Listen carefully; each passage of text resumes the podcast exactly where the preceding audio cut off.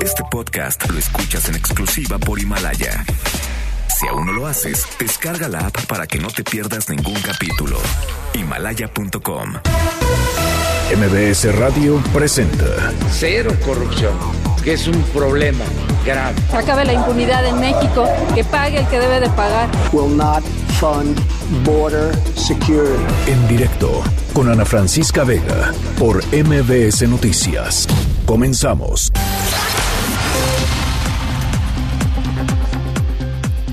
Son las 5 de la tarde con un minuto. ¿Cómo están? Me da muchísimo gusto que me acompañen aquí en directo a través de MBS Noticias. Yo soy Ana Francisca Vega y hoy es martes 11 de febrero de 2020. Saludos, eh, como siempre, a la gente que nos está escuchando en Reynosa, Tamaulipas, a través del 1390 de AM por Notigape. También a toda la gente que nos ve y nos escucha a través de nuestra página web mbsnoticias.com. Allá estamos totalmente en vivo, de lunes a viernes, de 5 a 7.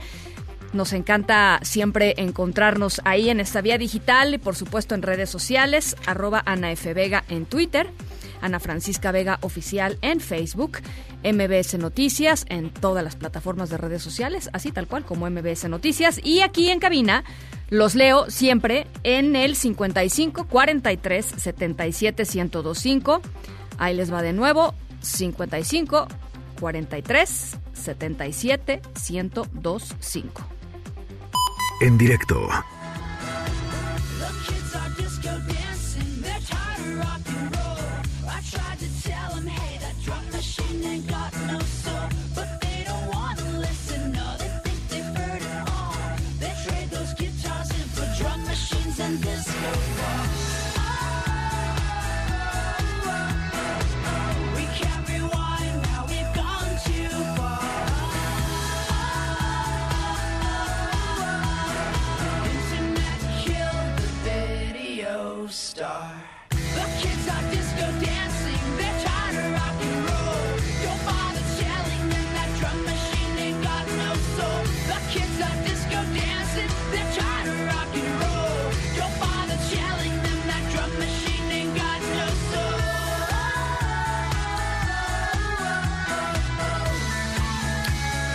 Bueno, pues les quiero platicar hoy sobre una iniciativa súper, súper, súper importante para todos nosotros, para nuestra vida cotidiana, para nuestro uso de Internet, para las libertades que pues defendemos todos en la red, ¿no? La libertad de bajar algo eh, de la red, de entrar a una página web, de bajar una aplicación y utilizarla y de que todo es pues horizontal y democrático, ¿no? En, en, Internet, o sea, no hay una página que sea más rápida que otra, no hay un servicio que sea eh, pues centralizado, en fin, hay toda una serie de eh, cosas muy importantes que nos da Internet que pues están hoy en riesgo. Y les cuento por qué, pues porque el Instituto eh, Federal de Telecomunicaciones emitió una anteproyecto de ley en diciembre pasado para establecer los lineamientos a los que van a tener que sujetarse los concesionarios y los autorizados que presten servicios de acceso a Internet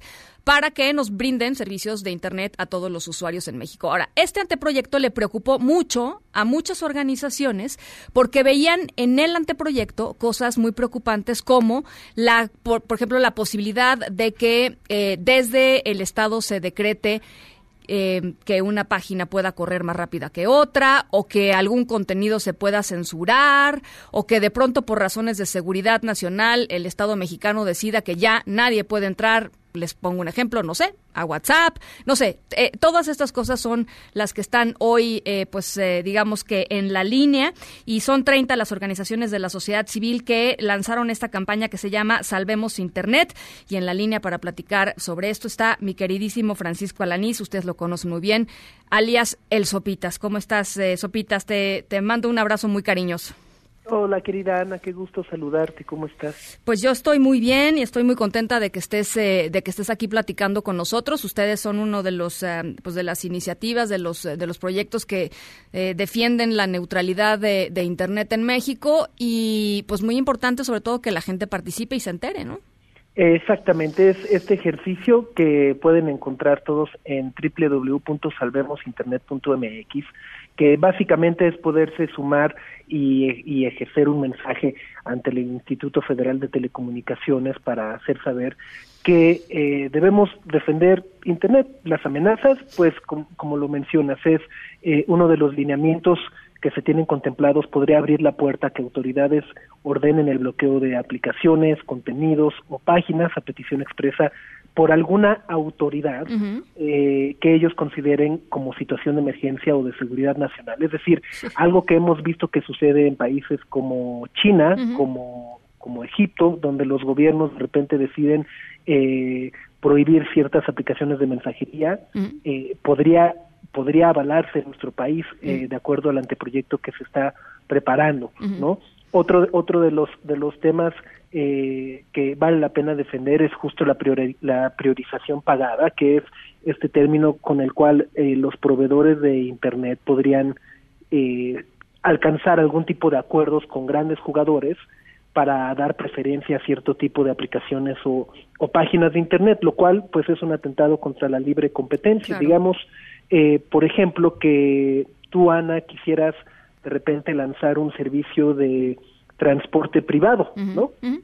eh, y pues bueno, lo lanzas, pero en caso de, de, de, que se apruebe este anteproyecto, pues a lo mejor te podrías enfrentar a que las empresas de transporte privado que ya existen hoy en día puedan alcanzar acuerdos con los proveedores de Internet para dar preferencia a sus aplicaciones o a sus páginas en vez de los nuevos eh, proveedores. Lo cual es, lo cual sería, pues, básicamente un, un, paso muy lógico, porque pues estas empresotas, por ejemplo, Uber o Didi, ¿no? Por poner un par de estas, de estas grandes empresas globales, pues tienen un montón de lana justamente para, para poder negociar eh, eventualmente contratos muy jugosos con quizá proveedores de internet. Y yo, Ana Francisca Vega, pues probablemente no le puedo competir a Uber, ¿no? Claro, o, lo vemos hoy en día con algunos paquetes que, que se anuncian eh, ofreciéndote servicios de, de, redes sociales gratis. Entonces tú como consumidor a lo mejor asumes que eh, puedes acceder a esos servicios de manera gratuita, pero lo que no estás viendo es que eh, al tener esa preferencia están impidiendo que nuevos jugadores o nuevas redes sociales puedan tener la, el mismo piso parejo para competir contra las redes sociales que hoy existen. Claro, claro. Eh, en términos de contenido de, eh, en Internet, ya lo decías también, Sopitas, podría suceder, por ejemplo, y sucede en, en, otros lugares, como también ya lo dijiste, que haya ciertas páginas que, pues no es que estén prohibidas, pero es que es básicamente eh, imposible que baje, baje el contenido, ¿no? Eh, son lentísimas o no bajan las imágenes o no baja el video.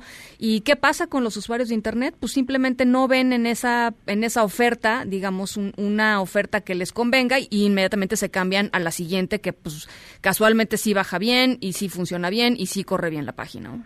Exactamente. Y otro tema importante es la privacidad porque este eh, anteproyecto podría permitir a las autoridades poder supervisar nuestro historial de navegación. Es decir, sé que muchas personas habitualmente eh, pensamos o dicen, eh, pues yo no, yo no hago nada malo, no me importa que me espíen, ¿no?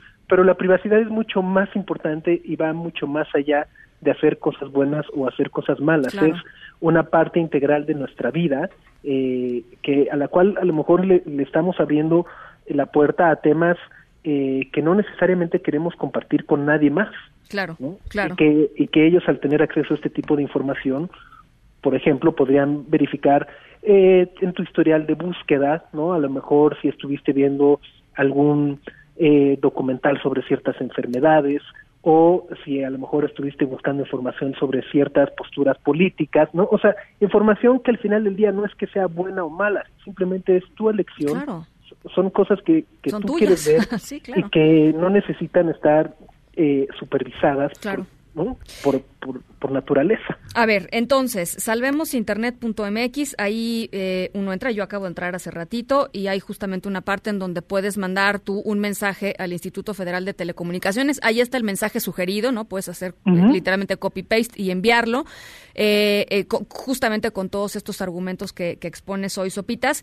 Y cuál es el, digamos, qué, cuál es la fecha límite o... la, la, la, consulta pública que realiza el Instituto Federal de Telecomunicaciones finaliza el 6 de marzo. Es decir, quedan 24 días para eh, poder hacer llegar la mayor cantidad de, firmas y de mensajes y pues la autoridad sepa también que eh, no estamos de acuerdo en algunos de los puntos que se están contemplando. ¿Y la idea es eh, eh, poder, no sé, abrir foros de debate o, simplemente...? Sí, eh, la, idea es poder presentar estas estas posturas que digo hay, hay muchas que no, no están ah, en negociación no abiertas a negociarse. Creo que la, neutralidad de la red no se puede negociar por ejemplo la privacidad tampoco. Pero eh, también habrá un, un día de, de, acción que será el 26 de febrero donde donde a través de páginas de internet, aplicaciones y fuera de habrá diversas movilizaciones justo para poder amplificar el mensaje y la importancia que tiene participar en esta consulta. Bueno, pues ahí está hecho el llamado. Ojalá puedan entrar, ojalá puedan eh, eh, ver los argumentos, leer los argumentos y compartirlos con la gente, eh, pues con la que ustedes están cercanos. Esto es algo que nos importa a todos y que nos debe de importar a todos. No es una cosa de, nada más este, los que nos dedicamos a ciertas cosas que tienen que ver con cuestiones digitales esto nos importa a todos porque pues todos estamos en la red y todos merecemos una red, este, eh, digamos, libre y, neutral. Entonces, ahí está hecho el llamado y el 26, eh, pues los acompañamos, Sopitas, ¿no? Al, A la protesta, esta, a la protesta en línea. Perfecto. Te mando un abrazo, Sopitas, muy, muy, muy, cariñoso. Gracias, abrazos. Un abrazo, Francisco Alanín, ya lo conocen ustedes muy bien, arroba, arroba sopitas y está en sopitas.com siempre toda la información, blogs, memes, chistes, debates, deportes, etcétera, etcétera, etcétera.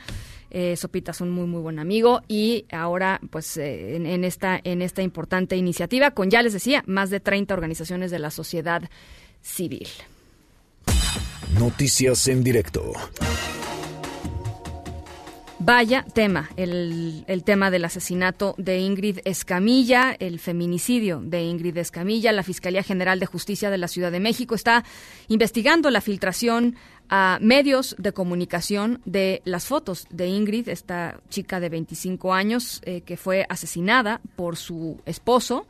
Eh, eh, Eric Francisco, de 46 años, y pues una vergüenza, la verdad, estas, estas fotografías en distintos medios de, comunicación, eh, volviendo a victimizar a, Ingrid eh, en una pues total y absoluta falta de pues de privacidad, de respeto.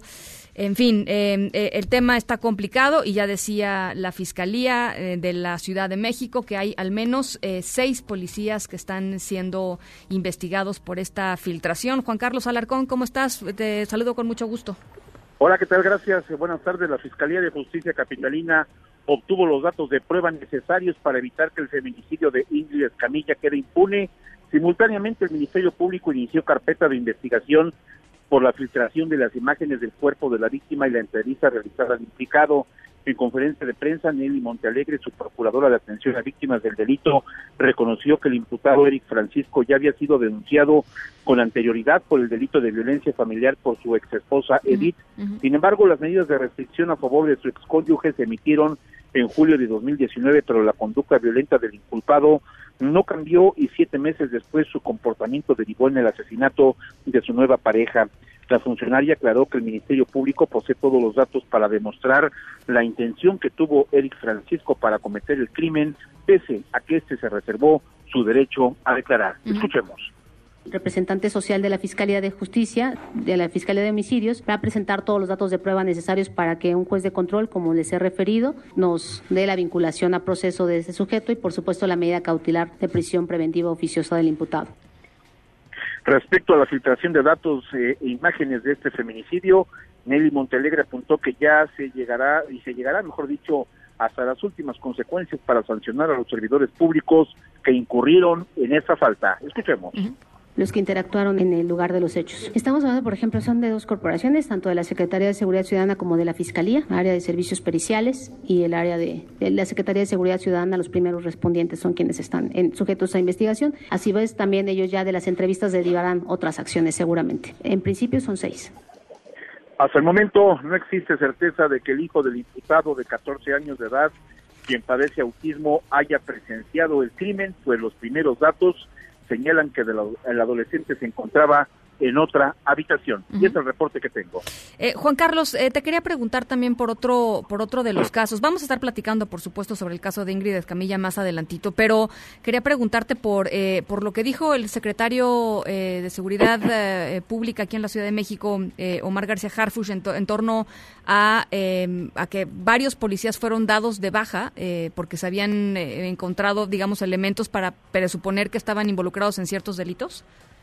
Efectivamente, y eso derivó de una investigación, bueno, son tres investigaciones paralelas que se llevaron a cabo en diciembre del año pasado, cuyas víctimas son tres personas que en momentos distintos se fueron eh, privadas de la libertad por elementos de la policía preventiva, es decir, de la Secretaría de Seguridad Ciudadana. Se trata de ocho hombres y una mujer, elementos de la Secretaría de Seguridad Ciudadana, que detuvieron eh, por separado, como te comento, en tres casos a personas por eh, diferentes delitos los eh, sometieron, los retuvieron de manera ilegal y solicitaron alguna dádiva para liberarlos y no presentarlos ante la gente del Ministerio Público. Esto derivó justamente pues eh, en la detención y en la aprehensión de los nueve elementos de la Secretaría de Seguridad Ciudadana. Dos casos ocurrieron en la alcaldía Gustavo Amadero, otro más en la alcaldía Izapalapa, y al respecto el secretario de Seguridad Pública, eh, Omar García Harpuch, mencionó lo siguiente.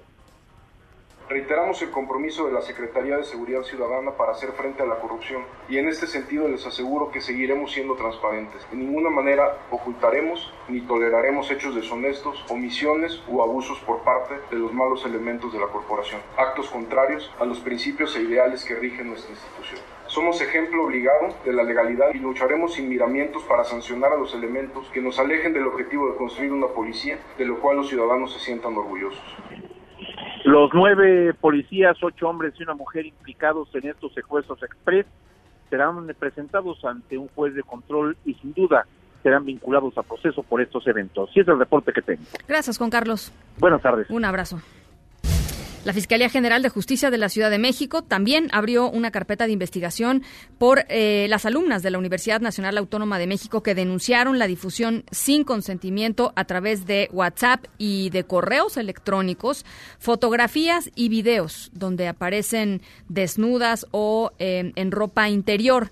Este martes, a través de un boletín, el rector Enrique Graue señaló que las exigencias de las mujeres de la UNAM que denuncian acoso en, los distintos planteles, lo que tiene a la UNAM en esta, en esta crisis de la que hemos estado platicando, son totalmente legítimas y deben ser apoyadas. Además, rechazó eh, el uso de la violencia como medio para dirimir diferencias. Y lo que empezó como una conferencia por parte de mujeres taxistas que estaban denunciando también temas de acoso, terminó pues en empujones y en golpes, en insultos ahí en la Terminal 1 del Aeropuerto Internacional de la Ciudad de México. Citlali Sainz, ¿cómo estás? Buenas tardes, te saludo con gusto. Hola, Ana Francisca, buenas tardes a ti también, a nuestros amigos de la auditoría. Sí, ese día se registró una riña en la Terminal 1 del Aeropuerto Internacional de la Ciudad de México entre presuntos taxistas y es que lo que sería una conferencia de prensa para denunciar acoso contra mujeres taxistas que operan ahí en el Aeropuerto Internacional de la Ciudad de México, pues esta situación terminó en una pelea campal. Guadalupe Espinosa, una de las socias de Porto Taxi, aseguró que decidieron dejar de operar sus unidades por no acceder a ese tipo de, peticiones, incluso de abuso sexual. Vamos a escuchar lo que dice. A ver. Dice, tú sabes que para tener contento a mi jefe tienes que darle o dinero o sexo. Y pues ya te veré aquí vendiendo tus permisos al 25% de lo que cuesta. Y bueno, también eh, llegó un grupo de personas cuando ella estaba hablando y un hombre identificado como Miguel Ángel Gómez aseguró que la denunciante pues lo que buscaba es utilizar los taxis para otros fines, incluso la acusó de narcotraficante. Vamos a escuchar. Es acosadora la señora, es narcotraficante y es lavado de dinero. Investíguenla y bueno, terminó con violencia, eh, se difundió el video donde pues se ve cómo las mujeres estaban jaloneando el cabello y bueno, terminaron también con las autoridades ahí interviniendo en esta pelea campal que se dio luego de este de esta denuncia de acoso sexual. Ana Francisca es mi reporte. Gracias, Itlali. ¿Y en qué quedó? Pues este las autoridades van a tomarles las declaraciones a estas mujeres, va a haber una investigación, ¿qué va a pasar? Pues eh, van a llegar eh, a un intentan llegar a un acuerdo y es que también estaban amagando incluso con convocar a un bloqueo en los accesos de la terminal aérea, pero bueno, estaban muy calientes los ánimos y las personas, pues algunas fueron, fueron no detenidas, pero sí fueron resguardadas. Intervino la policía que cuida el Aeropuerto Internacional de la Ciudad de México. Bien, eh, te agradezco el reporte, Citlali. Gracias, buenas tardes. Gracias, buenas tardes. Bueno, pues el nuevo coronavirus que surgió en la ciudad de Wuhan, en China, ya tiene un nombre oficial, es el COVID-19. Así lo anunció este martes la Organización Mundial de la Salud. Hacemos contacto hasta Bruselas, Bélgica, con mi compañero Inder Bugarín. ¿Cómo estás, Inder? Te saludo con gusto. Buenas tardes, Ana Francisca. Saludos, México. La Organización Mundial de la Salud anunció el nombre de cómo se le conocerá a partir de este momento al coronavirus identificado por primera vez en China y como adelantaste, se ha llamado como COVID-19. Este nombre contrasta con la norma tradicional. Normalmente a una nueva amenaza por la humanidad se le daba el nombre del lugar o el país del brote, o más bien del primer brote, pero en esta ocasión no ha sido la regla para no causar estigma o rechazo contra China y sus ciudadanos. El secretario general de la OMS, Tedros Adhanom, dijo que CO viene de corona, VI corresponde a virus y de a enfermedad, disease en inglés. Adhanom me explicó así la importancia de darle al virus su nombre. Escuchemos. A ver. Having a name matters to prevent the use of other names Tener un nombre es importante para evitar el uso de otros nombres que pueden ser inexactos o estigmatizantes. También nos da un formato estándar para usar en futuros brotes de coronavirus. El nombre fue definido según los criterios establecidos por la OMS y la Organización de las Naciones Unidas para la Agricultura y la Alimentación, es decir, se trata de un nombre que no se refería a una ubicación geográfica, a un animal, un individuo o un grupo de personas. También dicen es un nombre fácil de pronunciar y que está relacionado con la enfermedad. En la sesión de hoy, la OMS además informó que la vacuna podría estar lista en 18 meses así que aconseja usar por lo pronto todas las herramientas disponibles para contener la expansión de la epidemia y el contagio entre las personas. Ana Francisca. Te agradezco mucho, Inder. Seguimos pendientes. Un abrazo. En directo. Gold with your assistant cruise director song. And don't forget to create a regular schedule for your day to keep moving. Este es un aviso para su diario movimiento en el crucero. La cuarentena por el coronavirus continúa. Tenemos Sikrapan Sudoko. Hoy es un día especial en Japón. Hoy, 11 de febrero, es el día de su fundación. La celebración mitológica de Japón se remonta a años 660 a.C. La familia del Diamond Princess está aquí.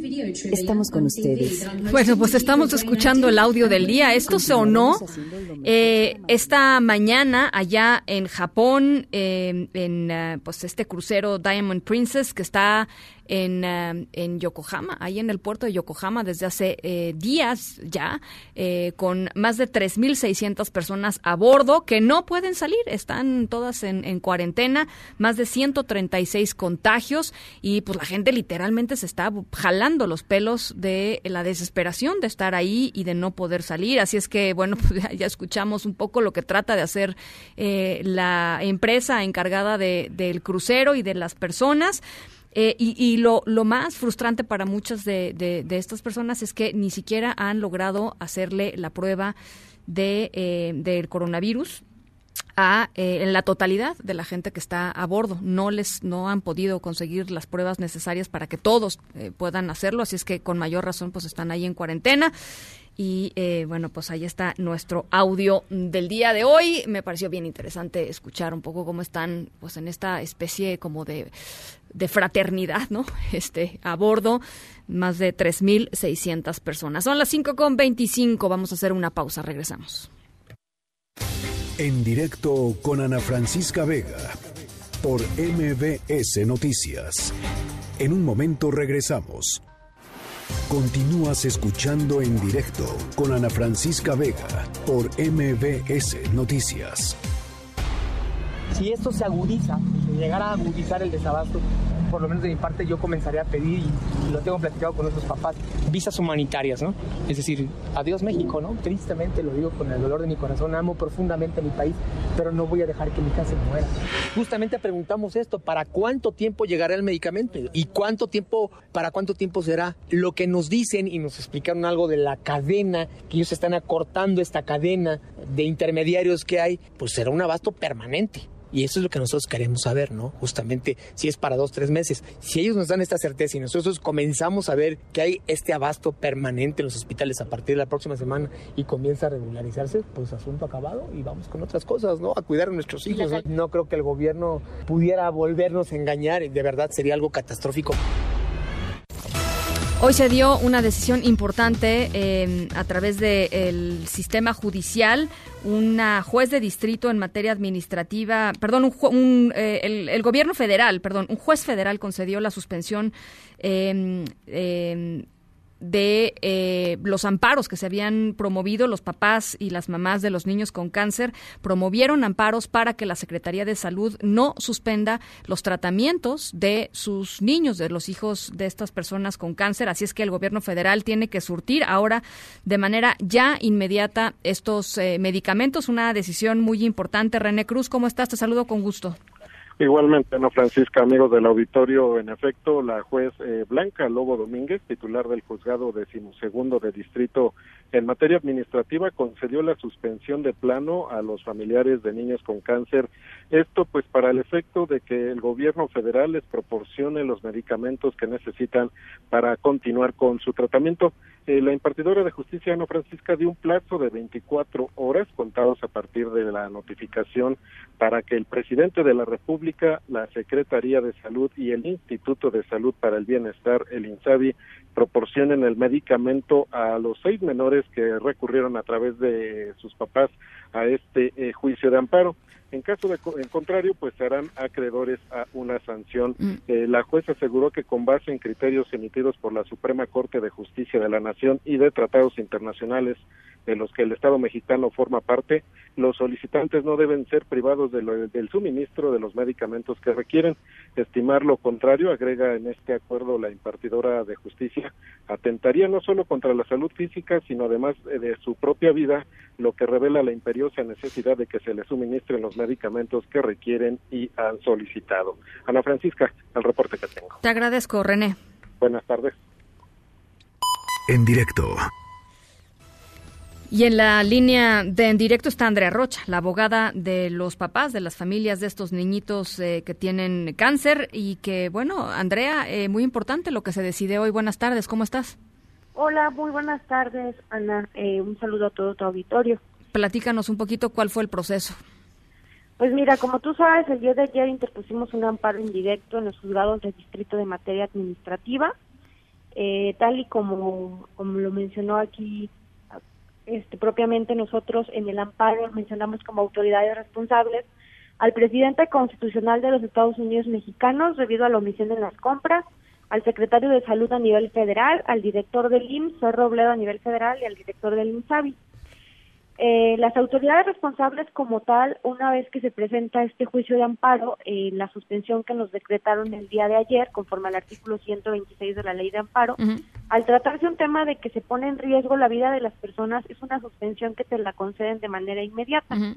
En esta suspensión como tal, eh, la juez está ordenando a las autoridades responsables a que tienen 15 días para rendir el informe justificado.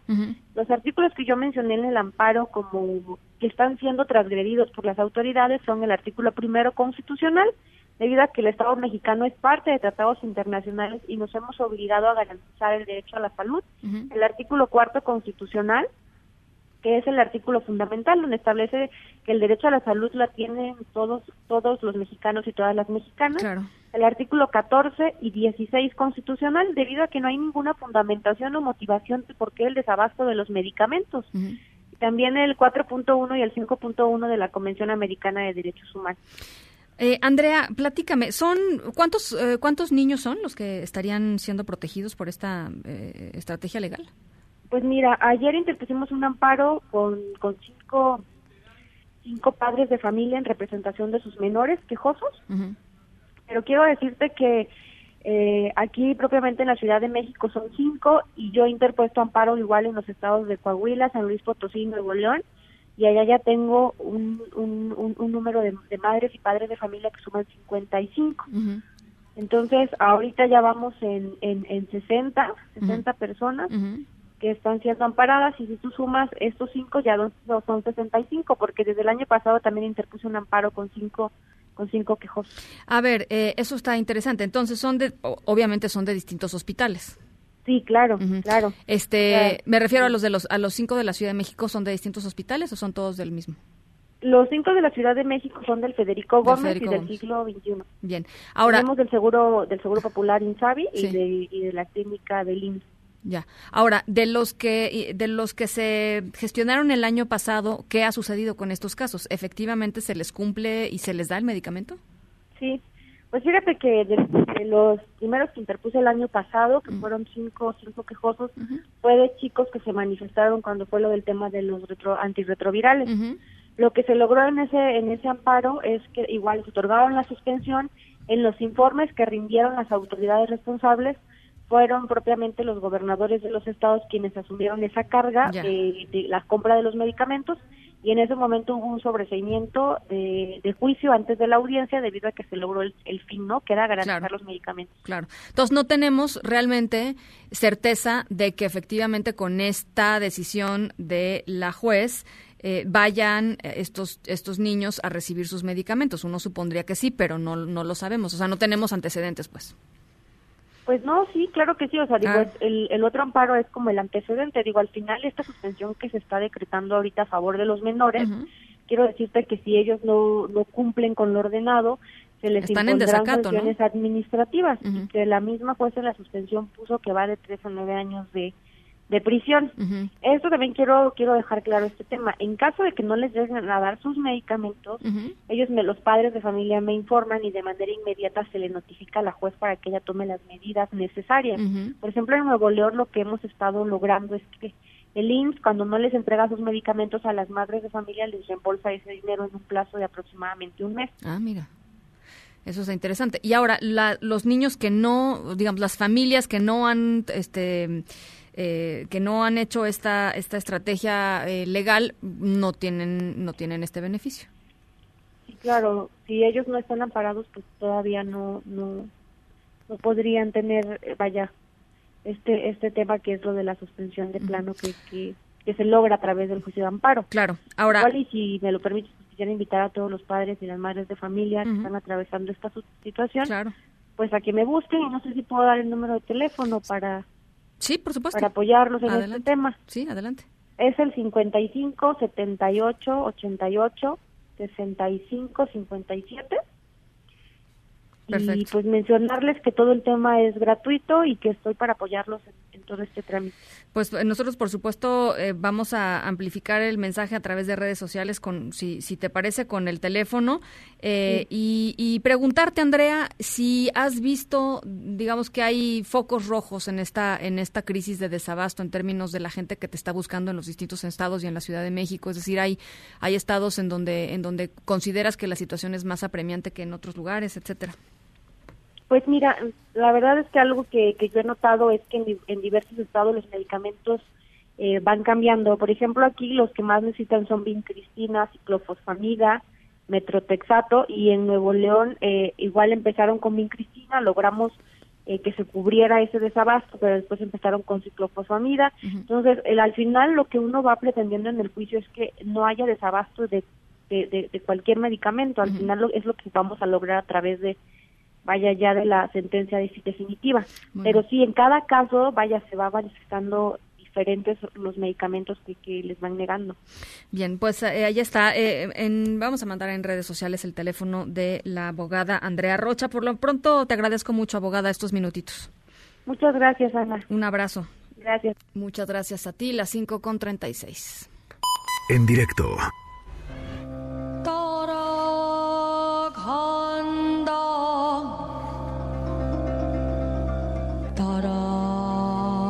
upon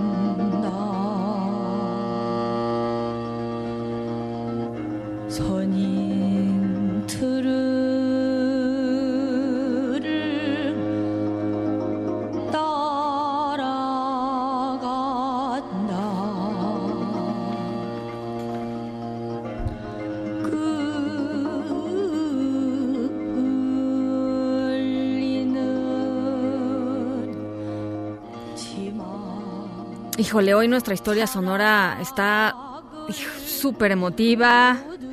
Em, pues sí, muy emotiva. Eh, tiene que ver con una mujer, una mujer en Corea del Sur que participó, accedió a participar en un proyecto que buscaba pues ayudar a más personas, pero al final pues ella logró hacer algo que parecía literalmente imposible y que pues por la gracia de la tecnología eh, pues resultó posible y fue un momento que pues probablemente nunca olvide en su vida.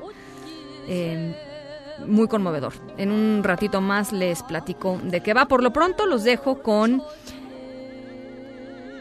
Follow sonido de Young Ga Ak Hoe. Mi coreano hay, más o menos, ¿no? bueno, hice lo que pude. Las 5 con 37, vamos a la pausa.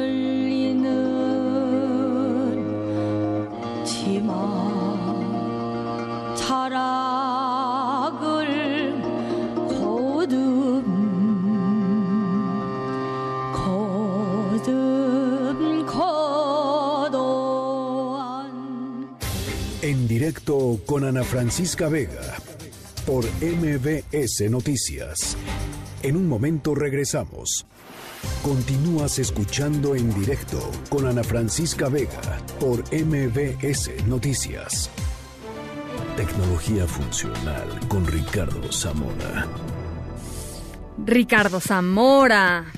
¿Cómo estás? Yo muy bien, me da mucho gusto que estés aquí con nosotros. Igualmente, mi querida. Y aparte es, es interesante porque eh, 15 años de repente, cuando ya decimos 15 años de las plataformas o 20 años de las plataformas, pues habla mucho del beneficio que le encontramos más allá del entretenimiento. Este, es, es, es obvio que Internet es una fuente de entretenimiento para todas las personas y tal vez hay asuntos que por la cotidianidad no saltan a la vista, pero la verdad es que incluso voy a referirme a un, a un, a un tecnicismo o a un término que en los últimos 20 años más o menos se hizo popular, que es eh, The Long Tail, ¿no? Es decir, Internet nos permite atender asuntos sí muy populares como el entretenimiento, pero la verdad otras cosas como pues ya hobbies o una persona que pretende o encontrar trabajo o aprender eh, algo nuevo, pues lo puede encontrar en Internet, esa es la gran posibilidad y también pues me suscribo al interés que tienen tanto Sopitas que hace rato salió en el programa como todos los grupos de la sociedad civil que están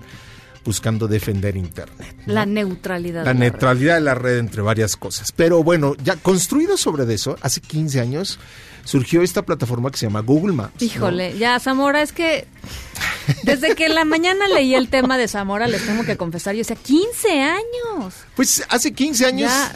preguntar direcciones, utilizar La guía roji. la guía roji, las páginas amarillas, es decir, eh, todas estas, eh, todos estos manuales e instructivos para ir de un lado a otro, pues eran la cosa diaria, ¿no? En todas las casas había, o en la mayoría de los de los de las casas había o una sección amarilla, una guía roji y hasta la guía roji, ¿no? Este, este, y te tenías que frenar, este, para poderla consultar y Eh, entonces la ciudad permitía eso, ¿no? te peleabas con tu pareja siempre, ahora te sigues Exacto. peleando, nada más que con Google Maps, ¿no? Es Exactamente. para allá, no es para acá, ¿no? Eh, pues mira, por lo menos ya no le preguntamos tanto a las personas dónde se encuentra una localidad, pero pues hoy es una plataforma que utilizan más de mil millones de personas en el planeta, no son pocas, ¿no? Eh, son 220 países donde está en operación y algunas de las funcionalidades más importantes pues va desde descargar los mapas de una ciudad, que lo puedes hacer para conectarte sin estar dependiendo de tu paquete de datos, armar listas personalidades, buscar platillos populares en el caso de los restaurantes, en qué horario están funcionando,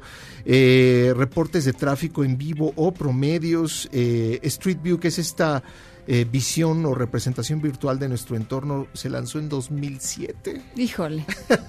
No es Ajá. algo nuevo, ¿no? Y son 15 años donde se ha demostrado que la plataforma va da mucho más que ir de un entorno a otro. Google Maps no es igual en todos los países, eso es muy interesante. ¿Cómo? Hay países que dependen, por ejemplo, más de un tránsito en trenes, que sería, por ejemplo, la Unión Europea, que tal vez eh, ofrece una opción muy distinta dentro de Google Maps. Por ejemplo, tú estás, tienes conocimiento, en el caso de los trenes, de a qué hora salen, cuánto cuesta el boleto, puede seguir la ruta en vivo, puede vibrar incluso el móvil minutos antes de que llegues a tu estación, porque todos sabemos que los trenes pues no paran su camino, eh, más que unos cuantos minutos, para que no te quedes dormido. En el caso de ciudades como Japón, la capacidad que tienen los vagones del metro, cuál es la densidad eh, de los en, términos de capacidad eh, de cada uno de los vagones, cuál es la temperatura también. O sea, la densidad, o sea, ¿cómo? ¿Cuántos pasajeros hay adentro de un vagón? Ah, o sea, tú puedes ver, no, pues en este vagón vienen 60, no olvídalo, nos esperamos a, a este que viene en 25. Exacto. En el caso, por ejemplo, de algunos países. No, pues sí está muy sofisticado. Donde hay vagones solamente para las mujeres, también lo especifica. Es decir, la. ¿Y, eh, y, de qué depende que se vaya sofisticando, eh, digamos, eh, lo que ofrece Google Maps?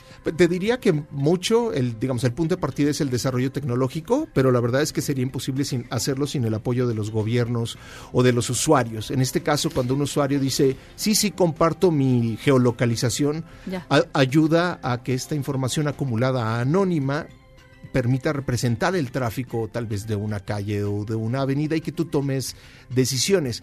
Pero también cuando estás esperando en un restaurante, todo ese, eh, todos esos dispositivos acumulados en el tiempo permiten decirte, ¿sabes qué? Tal vez Ana no vayas a comer ese restaurante a las 2 de la tarde, espérate media hora más Va a estar llenísimo. para que no haya tantas personas esperando o haciendo cola en el restaurante. Hoy puedes hacer reservas eh, eh, para restaurantes desde Google Maps. Puedes ver itinerario de tus vacaciones en el caso de que hayas decidido comprar tus boletos y compartir esa información con la plataforma. Es decir, se ha convertido en una navaja suiza para navegar el mundo y conocerlo como nunca antes lo habíamos podido hacer. Cosa interesante, los negocios, el impacto económico que tiene una plataforma así cuando tú tienes un changarrín y dices, bueno, atiendo nada más a mi, a mi eh, vecindario, pero tal vez si ofreces un, un servicio como eh, una vulcanizadora, vamos a decirlo ahí, o una papelería, pues vas a ayudarle a las personas que tal vez están recorriendo la ciudad de cabo a rabo y necesitan comprar un servicio como el que ofreces y es ahí cuando este tipo de plataformas donde estas, esta posibilidad de sumar esta información de manera gratuita es muy relevante no solamente para el usuario, sino para los negocios. Entonces, 15 años ya de Google Maps. ¿A ti qué es lo que más te gusta? O sea, Ajá. ¿tú la usas diario? Yo la uso diario. Te puedo decir, eh, eh, evidentemente, eh, para las personas que de repente dicen, oye, pero también existe Waze, ¿no? O sea, también si yo manejo en la ciudad, pues tengo dos opciones.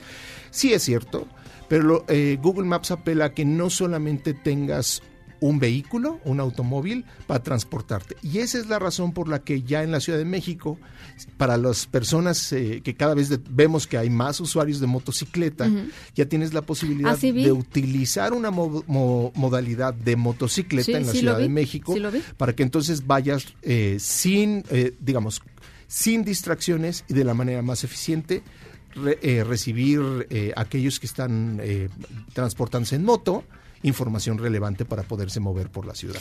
Oye, em, fíjate que yo me sigo, cuando voy caminando, Ajá. yo soy bastante ubicada, la verdad. eh, no, no tengo muchos, yo no soy de esas personas que me dejan en algún lugar, no sé ni para dónde está el norte, para dónde está el sur. No, yo sí sé más o menos. Tú sí te ubicas. Yo bien, sí me ubico más o menos bien. Ajá. Pero me pasa que cuando estoy en alguna ciudad de viaje, pues no sé, me voy de viaje a Guanajuato, ¿no? Y estoy de- Ujú. entonces quiero ir a conocer el museo de tal. Y, y pongo eh, eh, Google Maps eh, la funcionalidad de, de que me vaya diciendo caminando cómo me puedo cómo me puedo ir. Siempre agarro para el lado contrario. Entonces me tengo que esperar este como una cuadra, ¿no? A que agarre a que agarre la la, brújula. la- la brújula y que me diga es para el otro lado, mi reina, ¿no? Eh, lo, que, lo que ocurre, y mencionas una de las funcionalidades más recientes, que es que tú pongas la representación de realidad aumentada en la pantalla, que Mm. te permite ahora colocar, eh, digamos, te muestra un pin en tercera dimensión incrustado sobre la pantalla de tu móvil, es decir, tú habilitas esta funcionalidad, se abre tu cámara y entonces puedes ver, pues, como si estuvieras grabando video, el entorno Sí. que te rodea. Entonces ya sabes si estás- Pero, pero ya, exacto, ya saben si es para la izquierda o la derecha, porque empieza a incrustar eh, imágenes en tercera dimensión sobre lo, lo que capta la cámara de tu móvil para decirte es para la izquierda o es para la derecha. Entonces, es, esa es una manera que se ha encontrado para evitar todos los problemas para eh, sincronizar la brújula porque pues hay objetos metálicos, hay muchos distractores para los sensores del dispositivo móvil que podrían no indicarte correctamente cuál es el camino correcto para tu destino. Y cuando llevas caminando cuatro horas, ¿no? En la una gente ciudad no está, nueva. no está feliz, no está nada padre. irse a comer y uno nomás este,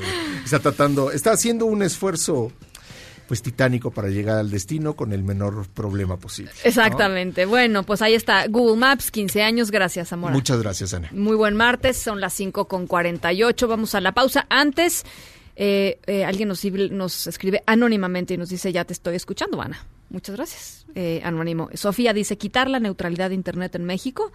Bueno, pues eso está un poco en juego, Sofía, hay que, hay que participar. Alejandro eh, Llanas dice, saludos Ana, por horarios de trabajo me es imposible escucharte a diario, pero qué bonito es oírte de vez en cuando. Muchas gracias Alejandro por Ahí tu... podcast. Por tu, ahí está el podcast, que no se exactamente, en himalaya.com pueden bajar el podcast del programa y pueden escucharlo. Eh, ay, muy bien, Zamora, tú muy soy bien. cliente. Muchas gracias Alejandro por, por llamar. Las 5 con 49, vamos a la pausa. En un momento continuamos en directo con Ana Francisca Vega. Continúas escuchando en directo con Ana Francisca Vega por MBS Noticias. Luis Miguel González, Economía. Hola Luis Miguel, ¿cómo estás? Ana Francisca, muy bien, ¿tú? Muy bien, eh, traes un tema interesante hoy a la mesa, platícanos. Eh, creo que muchos de los que nos estarán escuchando, incluyendo tú, dirán, como que me suena que ya lo he oído y tiene que ver con un, vamos a decir, una especie de relanzamiento del compromiso social de los empresarios mexicanos, em, un poco encabezados, cuando digo un poco es, eh, en, hoy fue un evento encabezado por Carlos Salazar, presidente del Consejo Coordinador Empresarial. Eh, ¿Qué es diferente y por qué vale la pena eh, tomar nota y eventualmente aumentar el nivel de, vamos a decir, de eh, ver con más cuidado lo que pasa en este tema? Tengo la impresión que tanto a nivel mundial como en México, en los últimos meses, en los últimos años han pasado tantas cosas que han colocado al, al empresariado como colectivo, al empresario como arquetipo, en el banquillo de los acusados. Eh, se dice, en pocas palabras, es cierto que tenemos un orden injusto, pero una parte de la injusticia eh, ha sido propiciado también por las empresas, no, no han estado a la altura en lo que tiene que ver con hacer su parte en el tema de corrupción, pagar sueldos, sueldos dignos, etcétera.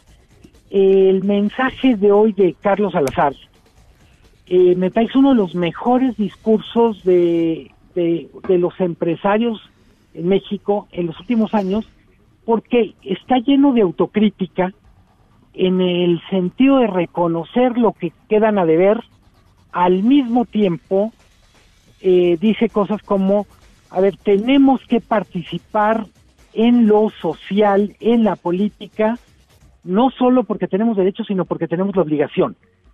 Hay muchas cosas que hemos dejado de hacer, eh, dice Salazar, en las que tenemos que jugar un papel más activo, no porque tenga nostalgia de lo que habrán hecho hace 30, 40 años, es porque si México no cuenta con una clase empresarial más moderna, pues simplemente nunca vamos a llegar al, ahora sí, nunca vamos a llegar al siglo XXI o al tercer milenio.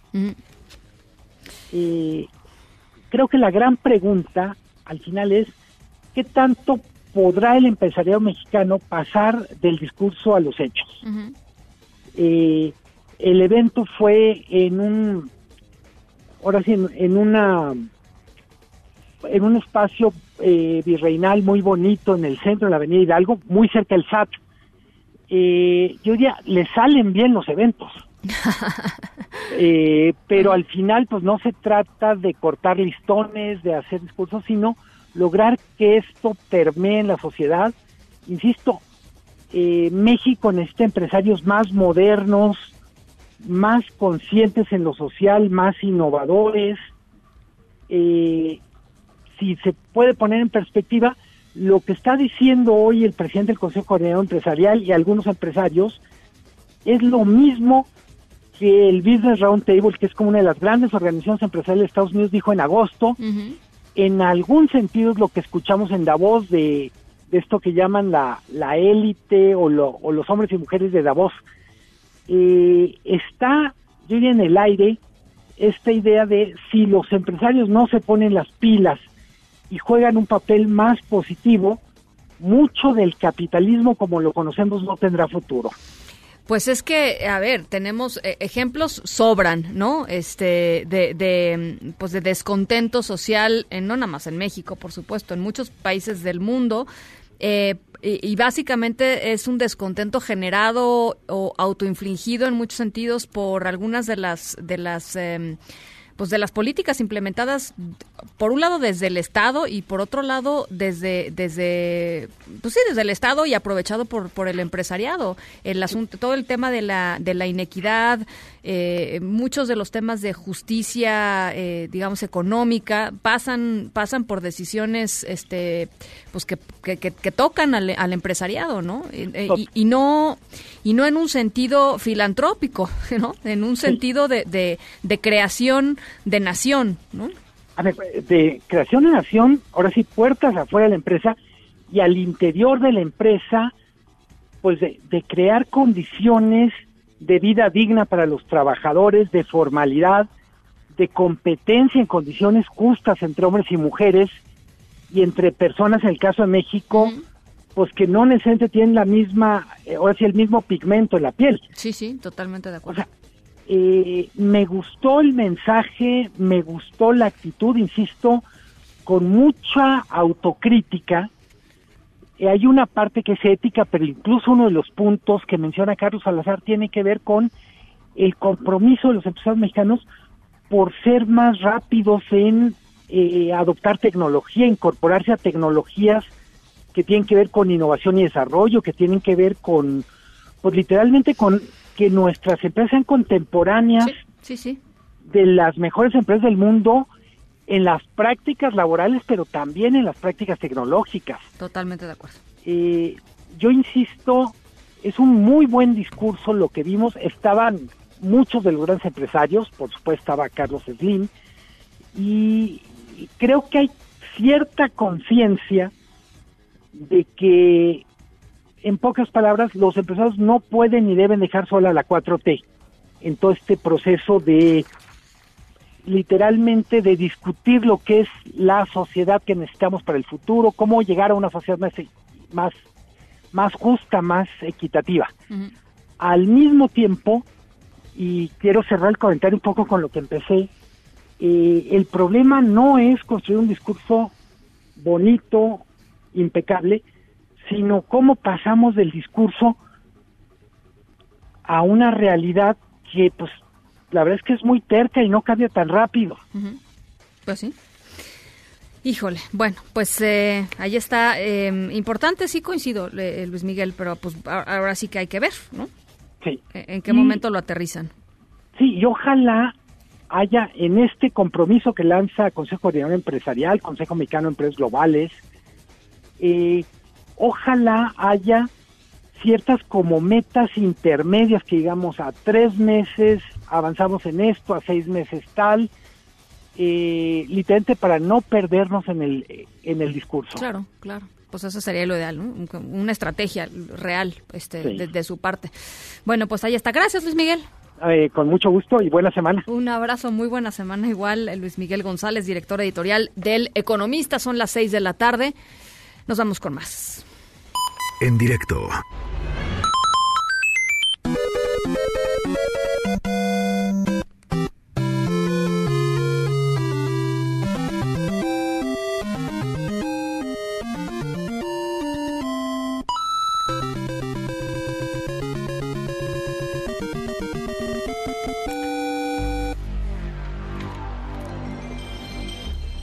Nuestra historia sonora de hoy, ya les decía, eh, tiene como protagonista a una mujer de Corea del Sur eh, que participó en un proyecto muy interesante eh, que tiene que ver con el alcance de la tecnología, ¿no? Es, parte de la historia sonora de hoy. Em, como si se tratara de un caso futurista, esta, la tecnología llegó a una mujer em, y le ayudó a ver, a sentir eh, algo que hace ya tiempo pues no sentía, eh, una especie de reencuentro virtual con alguien de quien se despidió hace unos años y uff, súper conmovedor. Eh, en un ratito les platico de qué va.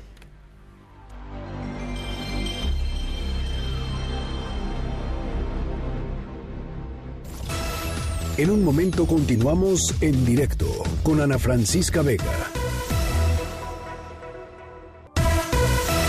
Una voz con transparencia. Una voz objetiva. Una voz plural. Una voz plural. Esto es En Directo con Ana Francisca Vega. En directo, MBS Noticias.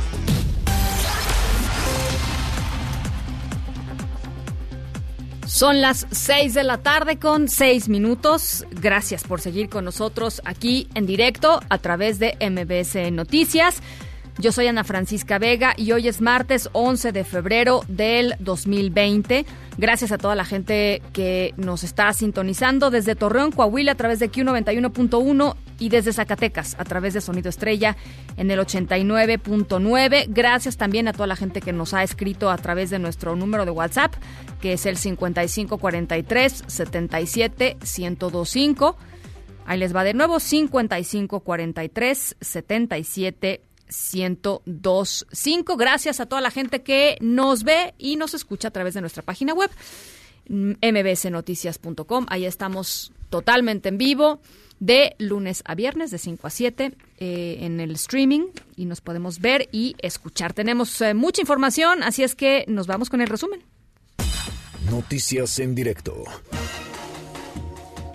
Hasta nueve años eh, de prisión podrían pasar eh, autoridades que incumplan con el abasto de medicamentos a papás y a mamás de niños con cáncer, eh, estos papás que se ampararon para que la Secretaría de Salud pues les garantice efectivamente que sus que sus hijos van a recibir de manera inmediata los tratamientos en tiempo y forma. Así lo afirmó aquí en directo la abogada Andrea Rocha, la encargada de tramitar pues todos estos amparos al final esta suspensión que se está decretando ahorita a favor de los menores, quiero decirte que si ellos no, no cumplen con lo ordenado, se les Están impondrán sanciones ¿no? administrativas. La misma jueza en la suspensión puso que va de 3 a 9 años de prisión. Esto también quiero quiero dejar claro este tema. En caso de que no les den a dar sus medicamentos, los padres de familia me informan y de manera inmediata se le notifica a la juez para que ella tome las medidas necesarias. Por ejemplo, en Nuevo León lo que hemos estado logrando es que el IMSS cuando no les entrega sus medicamentos a las madres de familia les reembolsa ese dinero en un plazo de aproximadamente un mes. Estudiantes de la Prepa 1 de la UNAM se sumaron a los paros eh, de la universidad contra el acoso y la violencia de género, aunque va a ser una suspensión temporal de 48 horas por lo pronto. Escuchamos a Jorge Ibarra, coordinador de atención de la Secretaría de Prevención, Atención y Seguridad Universitaria. La Rectoría y la Universidad va recibiendo el pliego petitorio que entregaron los alumnos de la Prepa 1. También nos acaban de enterar que nos hacen una invitación para el día de mañana a las 9 de la mañana en las instalaciones del plantel para tener una mesa de diálogo. Estamos abiertos y al contrario propiciamos todos los acercamientos que tenga la propia comunidad. Se hará del conocimiento a las autoridades de Rectoría y en su momento ellos decidirán qué representación será la que atienda. Atendemos todas las llamadas y se le va a dar pronta respuesta a todas las peticiones que hacen la comunidad y bueno, por cierto, ya suman 11 los planteles en paro, la Prepa 1, la Prepa 3, la 5 y la 9, el CCH Sur y el CCH Oriente, y también las facultades de eh, Filosofía y Letras, de Ciencias Políticas y Sociales, eh, artes y diseño, psicología y ciencias. Y hay que recalcar nada más que me parece muy importante todo este asunto de la Fiscalía General de Justicia de la Ciudad de México que abrió esta carpeta de investigación. Eh, varias alumnas de la UNAM de distintos planteles, de distintos niveles, denunciaron que desde que desde la Universidad Nacional Autónoma de México eh, se había eh, pues eh, estado llevando a cabo una campaña de difusión de sin su consentimiento por supuesto de fotografías y videos básicamente pues extorsionándolas no o sea estas son chicas que dieron sus datos, que dijeron que estaban siendo acosadas, que levantaron sus denuncias y que las denuncias fueron contestadas, pues así, con la extorsión de eh, alguien dentro de la UNAM diciendo, calladita, porque tengo fotos tuyas, ¿no? Imagínense nada más la gravedad de este asunto. La Fiscalía General de Justicia de la Ciudad de México, ya les decía, abrió una carpeta de investigación. Eh, y bueno, pues eh, el, rector Enrique Graue, a través de un boletín de prensa, pues se pronunció nuevamente acerca de este asunto, diciendo que pues estas chicas tienen todo el apoyo de la UNAM. Vamos a ver en qué termina, en qué termina todo este, todo este asunto. Y después de las fallas eh, técnicas que provocaron caos en las primarias allá en Iowa, las primarias demócratas en Iowa, eh, hoy martes hay nueva contienda demócrata para, eh, pues para esta carrera larga, ¿no? Para definir quién va a ser el candidato o la candidata demócrata ah, para competir con el presidente de Estados Unidos, Donald Trump, en noviembre de este año. La cita hoy es en New Hampshire, en Estados Unidos, y yo hago contacto hasta Washington con corresponsal de MBS, Bricio Segovia. ¿Cómo estás, Bricio? Platícanos. Hola, Ana Francisca, un gusto saludarte un día más. Efectivamente, como bien decías, la cita es en Nuevo Hampshire, un estado pequeño, no necesariamente representativo del resto del país, pero que suele dar pistas sobre el futuro de los aspirantes a la Casa Blanca. Y de momento, según los sondeos, hace escasos minutos se han cerrado ya las urnas, pues los sondeos parecen dar la victoria al menos al socialdemócrata Bernie Sanders, seguido de cerca del candidato, precandidato demócrata más joven que se está presentando a estas presidenciales. Se trata de Pete Buttigieg, pero como digo, habrá que esperar a esta noche los resultados exactos para saber cómo queda pues ya delimitada esta, estos resultados. Ahora bien, lo que sí hemos visto a lo largo de la campaña es cómo los precandidatos demócratas están centrando sus discursos y la atención en una persona. Se trata del presidente Donald Trump. Curiosamente, Trump está consiguiendo, Ana Francisca, lo mismo que le llevó a la victoria en 2016, la publicidad gratuita en cada meeting y en cada debate televisado su nombre es el gran protagonista ante la nación. Trump, de hecho, dijo anoche ya en Nuevo Hampshire, haciendo campaña, que no cree tener un oponente fuerte. Y atención porque esto es importante. El Washington Post, uno de los diarios a los que suele tildar el presidente de difundir noticias falsas, esta semana le dio la razón. Y en un artículo, el diario asegura que la unidad del Partido Demócrata se está fraccionando mientras los votantes muestran preocupación porque ninguno de los candidatos parece estar preparado para hacer frente al modo de hacer política de Donald Trump.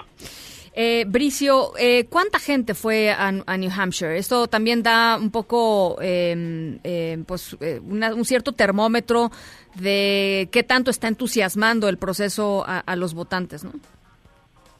Efectivamente, bueno, de momento, Ana Francisca, estamos pendientes de esas cifras, eh, por lo tanto no te puedo dar el dato exacto, pero como dices, eso va a ser algo de, pues que defina también la, cuáles van a ser estas intenciones de cara no solamente ya a estas primarias, que por cierto llegan en un momento muy importante, porque como tú bien señalabas al principio, eh, justo ocurren después de la primera cita de primarias en todo el país, que fue en, en Iowa. Allí se sigue un sistema bien enrevesado que se llama caucus y ese pues falló por problemas técnicos, el recuento de votos al final como que no acabó de funcionar y eso fue pues un gran fiasco para los demócratas. Ahora difícilmente se va a repetir una situación igual porque precisamente aquí eh, es un proceso más similar al que tenemos en las primarias en México, por ejemplo, pero como digo, esperemos a los resultados, no nos avancemos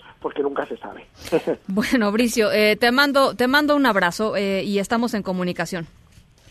Claro que sí, un abrazo de vuelta. un abrazo, Bricio Segovia, desde Washington, D.C. Eh, por ahí dijo que las primarias como las que teníamos en México, más bien, estaba, estaba yo creo que se confundió, estaba hablando de, Estados Unidos, por supuesto. Eh, en un ratito más vamos a, pues, consultar a ver si efectivamente salen ya algunos de los resultados previos de los, de los, de, de los votantes allá en New Hampshire. Por lo pronto, nos vamos a otras cosas. Son las seis con quince minutos. Vamos a la pausa. Regresamos con más. En directo con Ana Francisca Vega por MBS Noticias. En un momento regresamos. Continúas escuchando en directo con Ana Francisca Vega por MBS Noticias.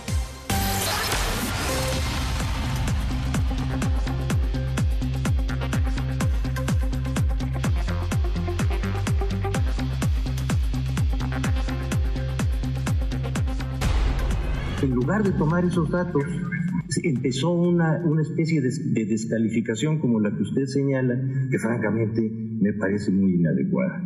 ¿Qué estamos haciendo? Primero, visualizando un problema muy grave. Segundo, estableciendo que hay un grupo muy delicado de seres humanos, que pueden ser los niños y en este caso las mujeres, a los que hay que proteger. El delito no está, de, de acuerdo con nuestro punto de vista, lo suficientemente claro como para poder hacer esa defensa. ¿Por qué? Porque en los homicidios no tenemos ese aumento y en los feminicidios sí. Todo es de lógica elemental. Todo es de lógica elemental, dice el fiscal general de la República, hablando ayer sobre, sobre feminicidios y levantando eh, tremenda polémica en torno a la intención de reformar. Eh, pues de reformar el código penal para desaparecer, digamos, el, el, el, tipo de feminicidio y, y, tratar todos los asesinatos de mujeres pues, simplemente como asesinatos. ¿Por qué? Pues porque dice que a los ministerios públicos y a las fiscalías les cuesta muchísimo trabajo eh, lograr reunir todos los elementos para que los jueces eventualmente consignen a alguien como un feminicida. Entonces, en lugar de reformar todo lo que se tiene que reformar y ponerle, pues, digamos, recursos a la capacitación de ministerios públicos, de policías, etcétera, etcétera, etcétera, el fiscal eh, eh, propone pues este, este cambio. Por supuesto, muchísimo debate en torno a esto. Y ayer, justamente también, eh, el portal Animal Político reveló que en los últimos cuatro años y medio, solamente uno de cada cinco asesinatos de mujeres ocurridos en México han sido investigados o son investigados como posible feminicidio. Hay disparidades muy notorias en términos de lo que sucede en los estados. Y, y hoy es importante hablar de eso eh, justamente por el asesinato, por el feminicidio de Ingrid Escamilla, que pues, eh, vamos a estar platicando en un ratito más eh, también eh, sobre, sobre Ingrid y sobre lo que le sucedió y sobre cómo fue tratada por los medios de comunicación y por supuesto por la Fiscalía General de Justicia de la Ciudad de México y por la filtración de las imágenes. Pero es un día importante, siempre es un día importante, pero hoy particularmente es un día importante para platicar sobre esto. Y en la línea está Arturo Ángel, el reportero de Animal Político, que además sigue todos, estos todos estos temas muy puntualmente. Yo te agradezco mucho, Arturo, estos minutitos. No, un, un, placer estar con ustedes. Muy buenas tardes. Platícanos, eh, Arturo, eh, un poco cuál es el mapeo que hizo que hizo Animal Político de, del feminicidio y de la y de las consignaciones de los eh, de los tratamientos de los asesinatos de mujeres en México. Sí, claro, sí. Justamente a partir de, de los comentarios que hizo el fiscal general eh, Gers Manero, lo que hicimos fue eh, pues tratar de revisar porque eh, cómo estaba manejando eh, eh, digamos, el, el, tipo penal. O sea, el, ¿cómo, ¿cómo se está aplicando el delito como ya viene en los códigos penales? Porque además hay que recordar de entrada, y esto es muy curioso, ¿no? Que en realidad el feminicidio es un tema eh, que en el 99% de los casos se trabaja a nivel de los estados. Es, uh -huh. es un delito de foro común y ahí que además resulta llamativo que el fiscal Gers Manero pues haya abierto este frente claro. este de un delito que pues, claramente él ni le toca y ni le toca que en su plan de persecución penal pues ese delito no es prioridad porque ni debe de serlo porque no es el objeto de la Fiscalía General, ¿no? En estos 10 delitos, perdón, en estos 10 delitos que, uh -huh. que, puso el fiscal, ¿no? Como, digamos, este, como importantes, no está feminicidio.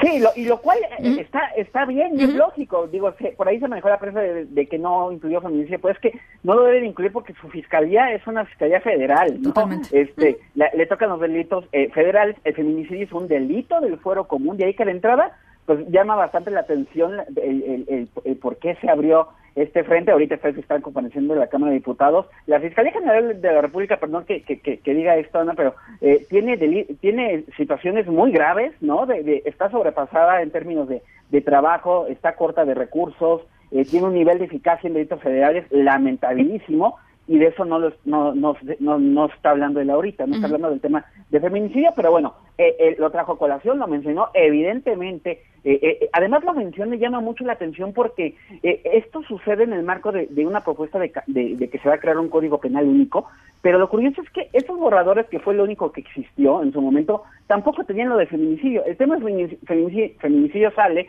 en una reunión privada con diputadas de Morena, donde luego ellas dicen que la intención del fiscal es eliminar el delito de feminicidio, luego la fiscalía sacó un comunicado y ahorita está insistiendo lo mismo el fiscal de que no, que él no lo quiere quitar, que lo que quiere es quitarle todas esas condicionantes que indican que, que un feminicidio, eh, este, para configurar un feminicidio se tiene que acreditar que, que, que fue una situación de género, ¿no? Pero pues sería casi lo mismo, Ana, porque en todo, en Claro. todo caso, si se queda feminicidio con el puro nombre, pero sin el género, pues sigue siendo un homicidio al que se le llama feminicidio y ya, ¿no? Entonces, eh, eh, en fin, pero no- revisamos el tema en los estados y, y confirmamos algo que nos dicen justamente las especialistas en este tema, que, que, que la situación no está en el problema de que sea, de que qué tan complejo está el delito de feminicidio contemplado en los códigos penales, sino que ni siquiera lo usan. Es decir, lo, lo- eh, eh, es cierto y es totalmente válido y así debe de ser, no todo homicidio de una mujer debe ser feminicidio, porque feminicidio es un crimen por razón de género, de, de ahí que sea cuestionable justamente el hecho de querer eliminar todas las causales que identifican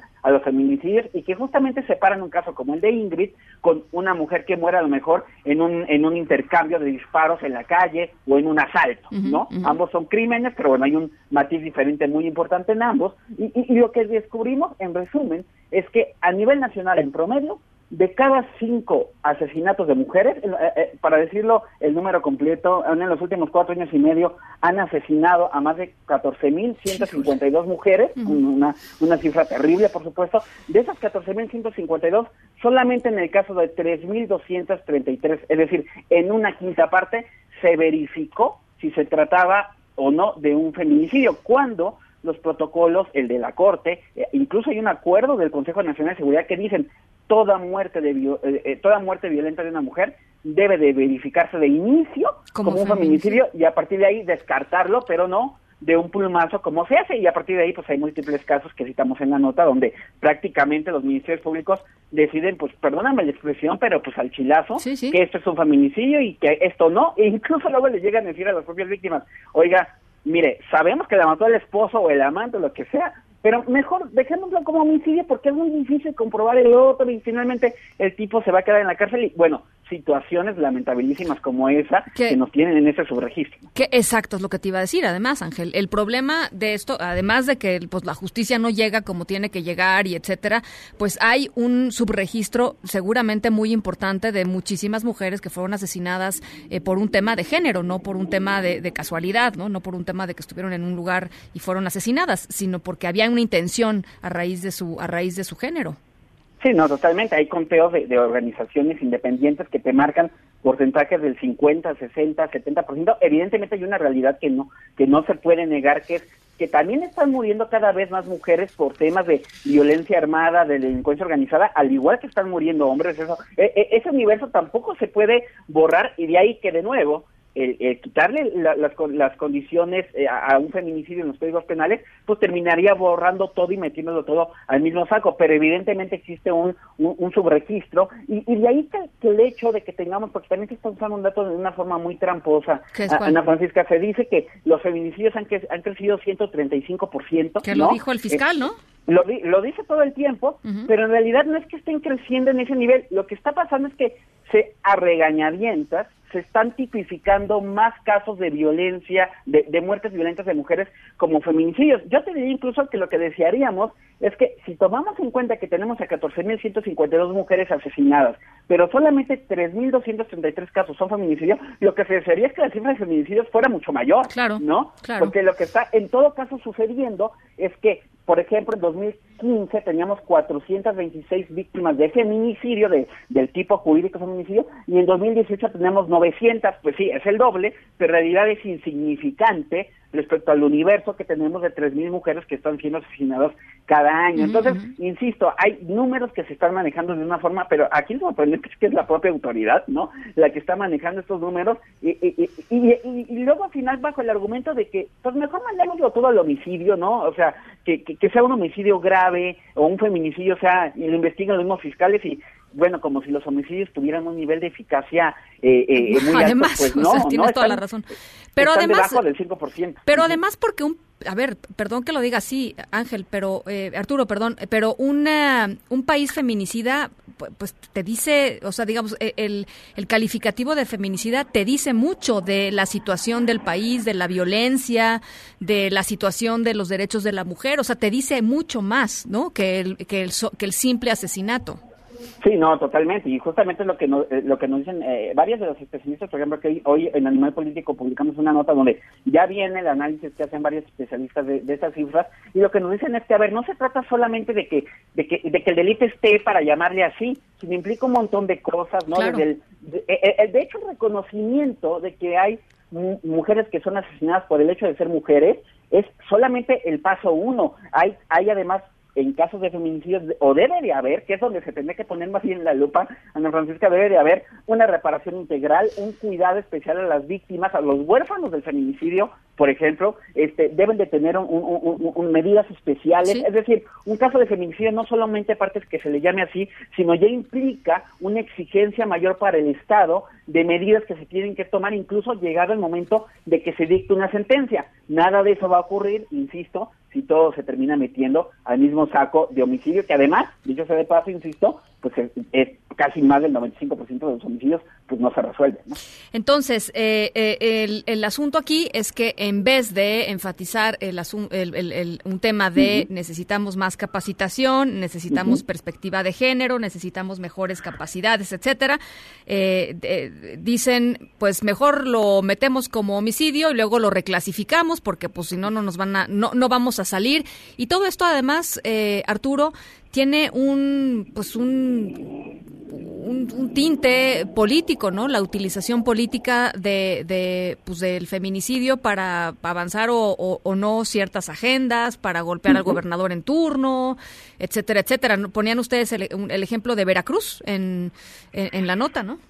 Sí, no, no, como en su momento cuando cuando cuando eh, eh, llegó el actual gobernador, Claudio García de Morena, pues el fiscal que en ese momento era Jorge Winkler dijo, no, pues yo ahora sí voy a cumplir el protocolo y entonces este todos los voy a clasificar en automático como feminicidio, eh, pero lo hizo casualmente hasta que llegó el gobernador de, de, de, de, Morena y luego se fue ese fiscal y llega una llega una nueva eh, fiscal provisional, aunque ya lleva un buen rato ahí, dijo, no, ya voy a desclasificar 21, da, 21 de los homicidios en automático los voy a reconvertir otra vez en homicidios. Entonces, incluso en un mismo estado, y por ahí hay, también citamos un, un estudio que habla sobre eso, en un mismo estado llegan a haber discrepancias terribles de, de, un, de un año a otro. Por eso, justamente, el tratar de, de medir un incremento de feminicidio usando el tipo penal, en este momento, pues claro. es muy peligroso porque está sujeto a falta de criterios, a manejos políticos, a un montón de cosas. En todo caso, tenemos la cifra de mujeres asesinadas que nos da INEGI y lo que se tendría que trabajar insisto, como tú bien dices, Ana Francisca, es en cómo profesionalizamos a la gente que está encargada de esto, a las fiscalías que ya existen de membrete, porque luego solo hay una persona y un médico legista y es todo lo que hay en X estado para tratar estos temas. Y creo que sucede lo mismo que con el sistema penal acusatorio, ¿no? De pronto, claro, no como que no, ¿sí? ya no nos gustó, ¿Sí? ¿no? Lleva poquito tiempo porque el, tema, el tipo penal de homicidio además es muy joven, al igual que el sistema penal acusatorio, y pues ya mejor en lugar de, de, de, de, de capacitar a los operadores o de ver qué hacemos, pues ya mejor nos volvemos a como estábamos no, antes, no, sí. y mejor aplanamos todo en el papel, pues para que sea más, más sencillo, pues evidentemente no va por ahí. ¿no? Bueno, pues esta, esta deba este debate y esta discusión eh, seguramente se va a seguir dando en los próximos días, ya que se empiecen a discutir todas las reformas que va a plantear el, el fiscal eh, Hertz, uh -huh. y, y creo que es muy importante pues hacerlo con datos, ¿no? Este, porque, porque, porque ahora sí que no es una cuestión de qué es lo más fácil o no, sino básicamente, bueno, pues, este, por qué, por qué algo es importante, en este caso, por qué llamar feminicidio al feminicidio es importante, claro. y ahí están los datos, y ahí está todo el subregistro que nos tiene que decir algo muy importante de cómo lo tratamos y de lo que estamos, este, pues, digamos, eh, eh, viviendo en, en este país las mujeres. Te agradezco mucho por lo pronto, Arturo, este, estos minutitos. No, un gusto estar con ustedes. Un saludo para ti. Buenas tardes. Arturo Ángel, ya saben, lo pueden seguir en arroba Arturo Ángel 20. Es eh, reportero de Animal Político. Nos vamos a otras cosas. En directo.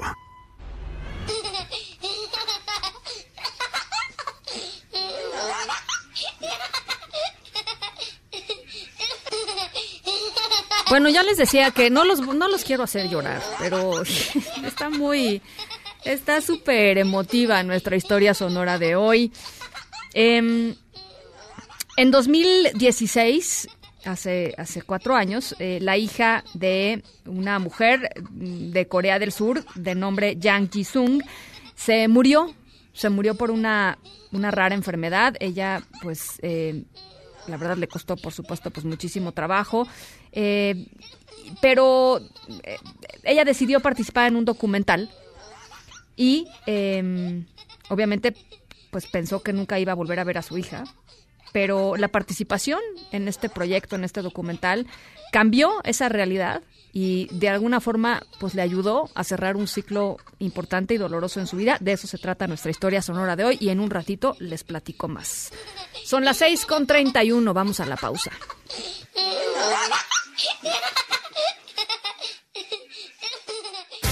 En directo con Ana Francisca Vega por MBS Noticias. En un momento regresamos. Continúas escuchando en directo con Ana Francisca Vega por MBS Noticias.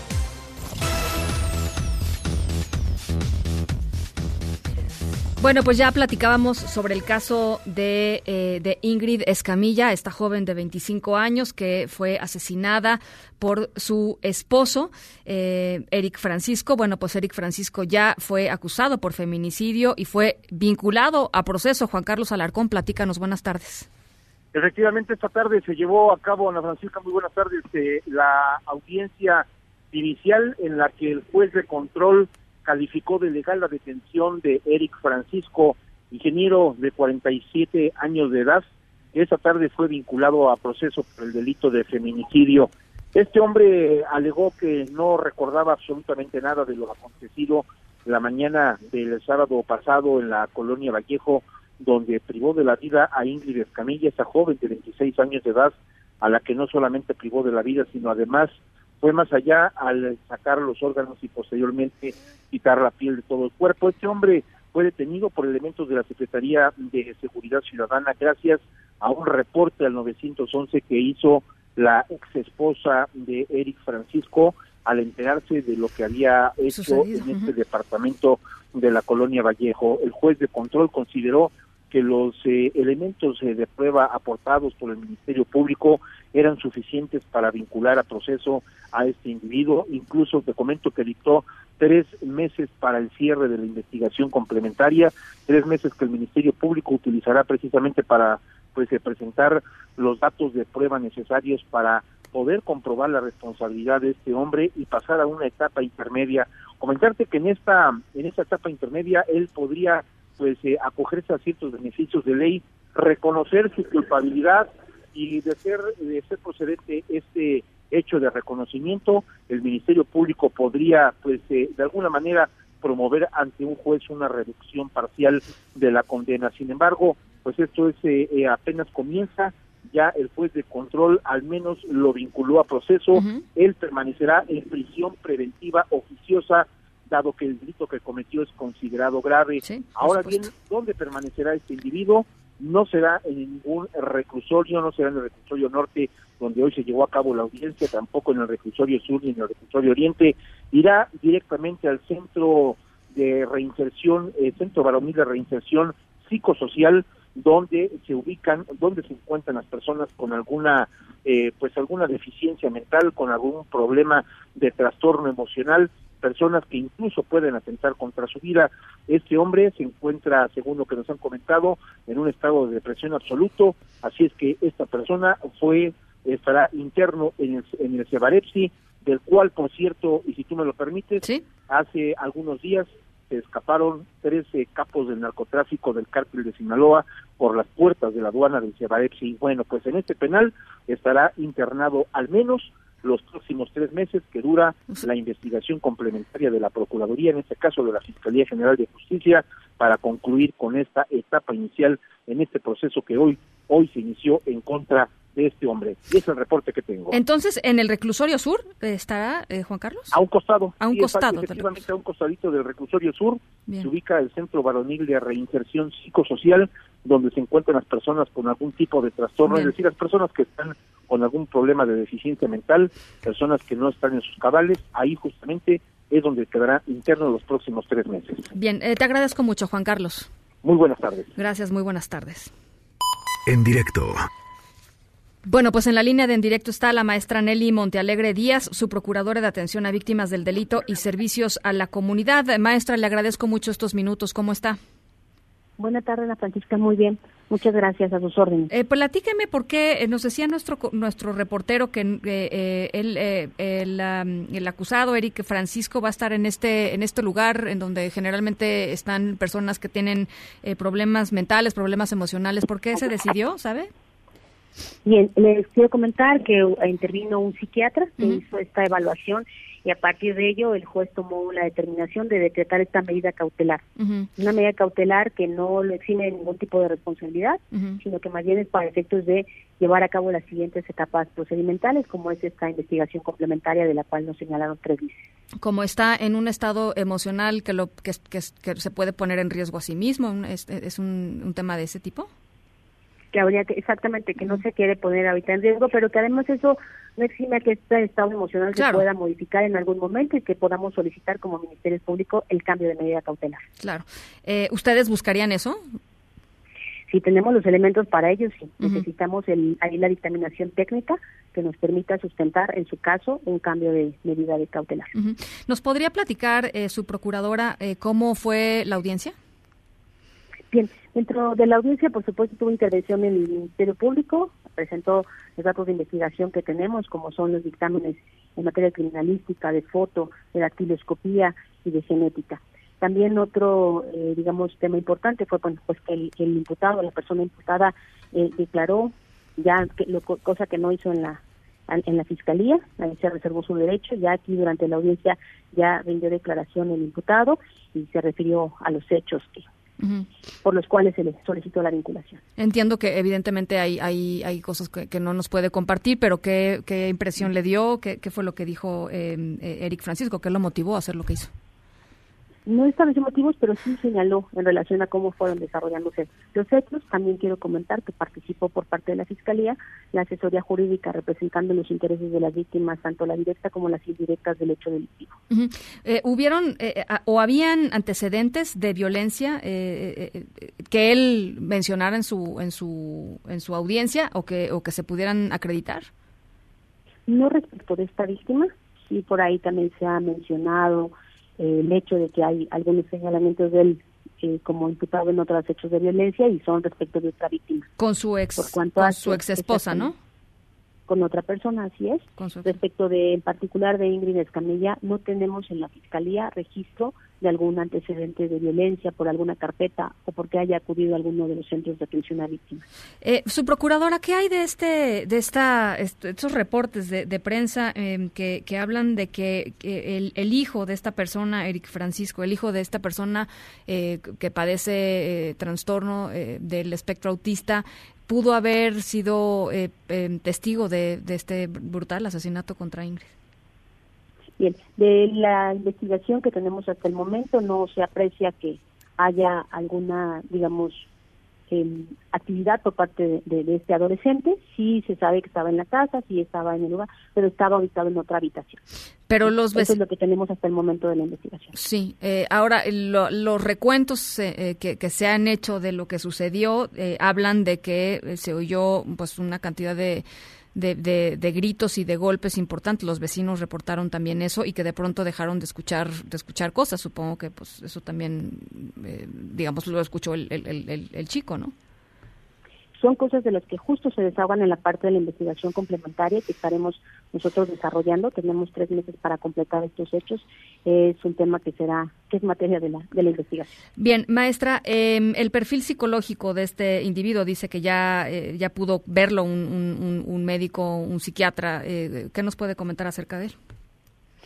Es una valoración que hace de, forma inicial. No tenemos ya como tal nosotros como fiscalía un perfil aún del de la persona ah, de imputada. Es un tema que tenemos, les digo, es como parte de la investigación que se llevará a cabo en la etapa complementaria. Muy bien, ahora... Hasta el momento no contamos con perfil. Bien, eh, habló usted en la, en la conferencia de prensa, eh, su procuradora, sobre el, tema de, la de las filtraciones, de los videos y de las fotos, de, de las fotos de, del cuerpo de, Ingrid Escamilla. Sabe usted que este es un tema que ha pues ha despertado muchísima indignación eh, por todos lados y con, y con justa razón. hay seis servidores públicos que están siendo investigados. ¿Nos puede adelantar algo?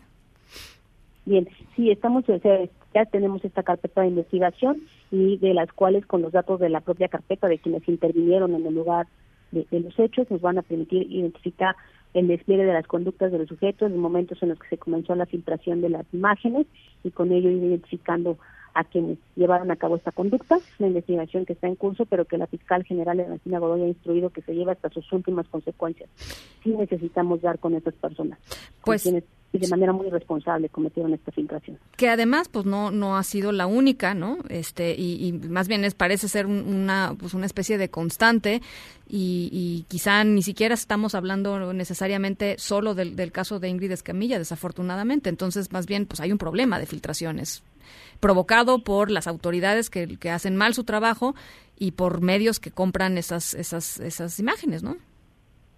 Desde luego que son cosas que nosotros estamos combatiendo. O sea, de verdad que esto que acaba de señalar es muy, muy cierto. No es el único caso, estamos de verdad en todos los casos dando con quienes están generando este tipo de acciones pues irresponsables, pero que además van más allá de la irresponsabilidad y la sanción que le puedas poner, el daño que se ocasiona a las personas de verdad es invaluable. Pues o sea, el que puedan ver sus imágenes, sus familiares, eso no, no es algo que podamos aceptar, sino que rechazamos y que la investigación nos permitirá hacer más patente ese rechazo a ese tipo de conducta. ¿Cuál sería el castigo que recibirían estas personas de, este, de, identificarse y de encontrarse culpables?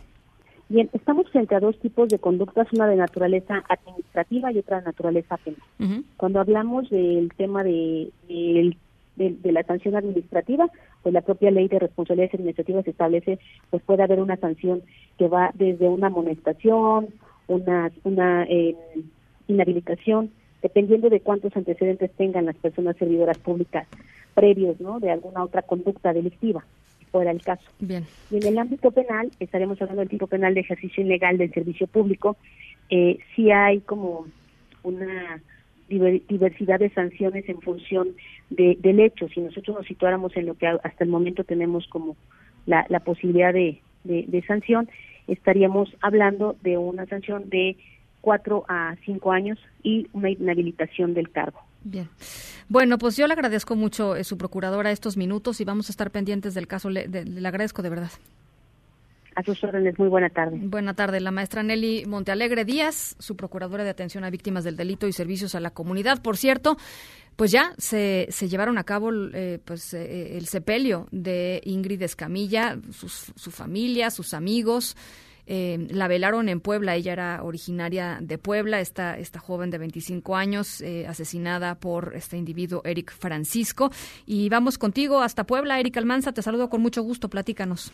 ¿Qué tal? Un saludo a ti y a todo el auditorio. Pues efectivamente, y es que esta joven que era perteneciente al municipio de Juan Cegonilla, al norte del estado de Puebla, bueno, finalmente recibió el último adiós, como bien lo refieres, tras este crimen que, bueno, ha cobrado índole a nivel nacional y a nivel internacional. Ingrid Escamilla, quien fue asesinada y desollada por su pareja sentimental, finalmente fue velada y despedida este martes en el municipio del cual era originaria, Juan de Galindo, eh, señalando en este sentido, bueno, fueron alrededor de 50 personas, habitantes y deudos, quienes se presentaron al, lugar, no obstante, bueno, eh, debido a lo que refiere este mismo caso, bueno, eh, existe mucho hermetismo y mucha razón también por parte de los deudos de la familia, eh, debido a todo el escarnio público eh, que ha sucedido a partir de esta circunstancia. Eh, públicamente la gente y sus familiares no quisieron hablar, pero pues bueno, en corto, como se menciona en el argot periodístico, pues sí expresaban que lo que están exigiendo es que realmente haya justicia para la víctima y que cese también este linchamiento que también se está dando a través de las redes, debido a que, pues, a la par que algunos están pidiendo justicia, bueno, también eh, ha exigido, ha existido un eh, linchamiento por parte de ciertos grupos que están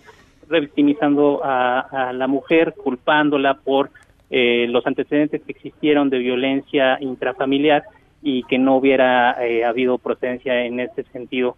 Fuera de ello, pues por parte del propio municipio aquí en Juan C. Galindo, eh, pues expresó la solidaridad para la familia y se reiteró también este llamado de que ya no se compartieran imágenes, ya no hubiera eh, mayor difusión en este sentido que se permita que finalmente se sigan las indagatorias correspondientes, pues independientemente de que hay una persona, su pareja sentimental, quien se declaró ya responsable de estos hechos, pues eh, se tiene que indagar a fondo eh, si no hay mayor involucramiento eh, en este caso y qué es lo que se tiene que hacer para frenar esta ola de violencia. De esta manera, aproximadamente a la una de la tarde fue que se llevó a cabo pues esta última despedida para que finalmente fuera cremado el cuerpo. hasta el momento. Bueno, pues te agradezco mucho, Eric. Este, estamos al pendiente. Gracias. Buenas tardes. Gracias, muy buenas tardes.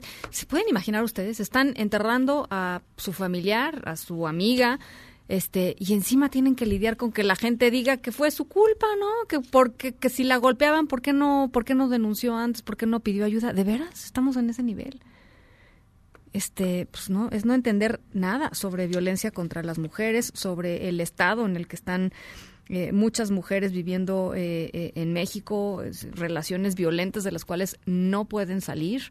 Y no es una cuestión de querer, o sea, es, es, mucho más complejo de eso, pero bueno, no hagamos eco, ¿no? Ah, yo, la verdad, desde aquí hago ese llamado, no hagamos eco a, a esos estereotipos y no compartamos esas fotografías, no miremos esos videos. La vida de Ingrid Escamilla y de todas las mujeres asesinadas en México por condición de género, todos los feminicidios en México, todas las víctimas merecen respeto y eso, eh, compartir esas imágenes, eh, opinar acerca de lo que tendría que haber hecho Ingrid Escamilla es revictimizar a una mujer, a una persona muerta y eso no se vale.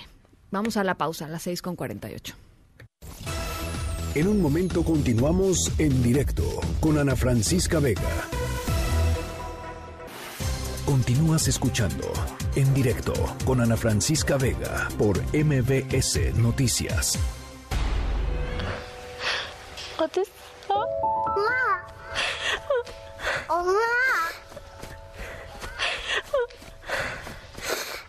엄마 어디 있었어? 엄마 엄마 내 생각했어?